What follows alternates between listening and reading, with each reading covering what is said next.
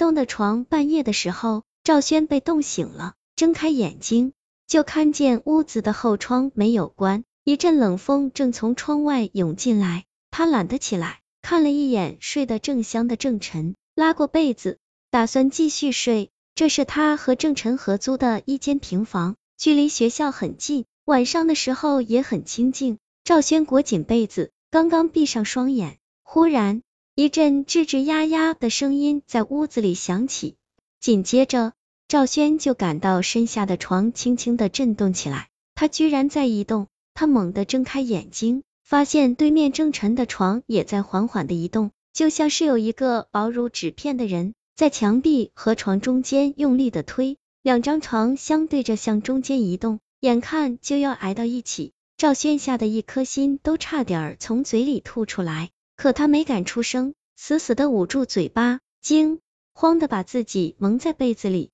不知道过了多久，床终于停止了移动，屋子里静悄悄的。赵轩甚至听到了郑晨那轻微的呼吸声，他小心翼翼的探出头来，发现两张床已经并到了一起，而床体的两侧则露出了一大片满是灰尘的地面，窗子依旧开着，冷风吹到满是汗水的额头上，凉丝丝的，就像是有一双冰冷的手用力的按在上面。赵轩的目光在屋子里仔细的搜寻着，可却什么也没有看到。这时候。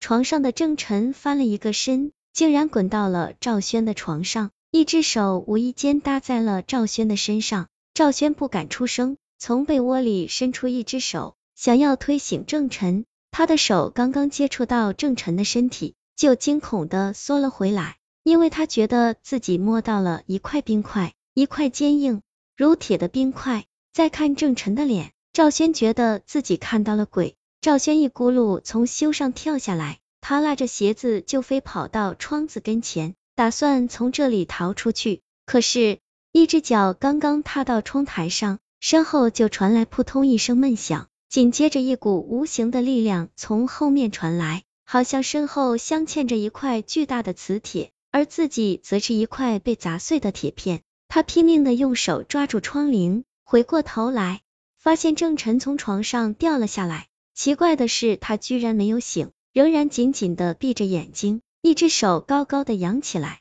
手心正对着自己，而那股力量就是从他的手心里传来的。郑晨的脸真的很可怕，就像是刚刚被人用刀切割过，几块皮肉从上面垂下来，鼻子两侧隐隐的露出了白花花的骨头。郑郑晨，赵轩的睡衣已经被撕碎了，眼看自己就要被拉过去。他慌乱的叫了一声，希望可以唤醒他的记忆，从而放过自己。郑晨好像真的被叫醒了，身体轻轻的抖动了一下，睁开了双眼，可刚刚醒过来，就立刻疼的大叫起来。刚才还没有一滴血的脸上，顷刻间就被鲜血染红了。他滚动着想要从地上爬起来，就在这时候，一件更加可怕的事情发生了。平坦的地面上忽然伸出了一只满是褶皱的手，一把就掐住了他的脖子，就像抓住一只还在拼命挣扎着的小鸡，然后猛地缩回了地面，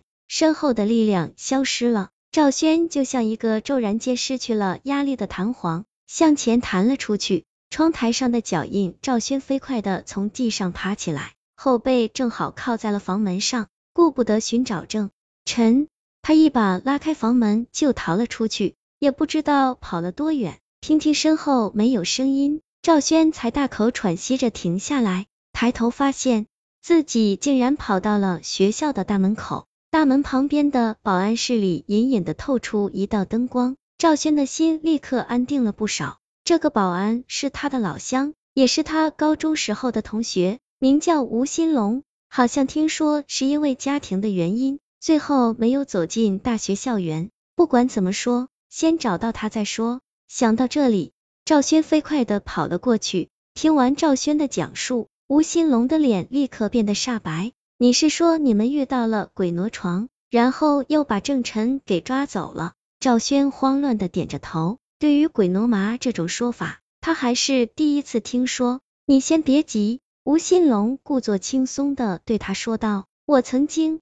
听老人们说过，鬼挪床的情况一般很少发生，大多是因为地狱中的鬼差为了寻找隐藏在屋子里的鬼逃犯。至于为什么会抓走郑晨，我现在也不清楚。会不会是那个逃跑的恶鬼抓到他，作为自己抗拒鬼差的挡箭牌？恶鬼抓郑晨是为了用他来要挟鬼差？赵轩不由得更加糊涂起来。应该就是这样的。吴新龙努力思索着，就像抗法的歹徒会抓捕人质一样，郑晨一定是被恶鬼利用了，因为恶鬼知道鬼差是不会轻易伤害活人的，否则也就不会有鬼挪修这一说法了。赵轩明白了，郑晨的样子是明显的被鬼附身的样子。走，我们去看看。吴新龙从桌子上拿起手电筒，对赵轩说道：“郑晨被拉到的下去了，我们就算去了，估计也找不到他。要不，我们还是等到天亮吧。”赵轩小声说道。吴新龙看了他一眼，没有说话，但神情却显得非常焦急。赵轩不敢再说什么。跟在他的身后走出了保安室，夜色很浓，那一溜平房就像一座座连接在一起的坟墓。到了自己所租住的房子，赵轩不敢去开门，拉住吴新龙的手，示意二人去后面。后窗依旧敞开着，由于夜风的涌入，高高的水泥窗台上面落满了尘土，屋子里黑洞洞的，一点声音也没有。吴新龙关掉电筒。二人小心翼翼的凑到窗子跟前，蹲在窗台的下面，探头探脑的向屋子里张望着。屋子里的一切都没有变，两张床并列排在一起，赵轩的被子掉在了地上，除此之外，光光的地面上什么也没有。忽然，赵轩被窗台上的另外一个脚印吓着了，那是一只很大的脚印，和赵轩刚刚留下的脚印不同，它是光着脚的，而且。从脚印的方向看，他居然是从外面踩上去的。这也就是说，在赵轩离开窗口之后，这里还有人进来过。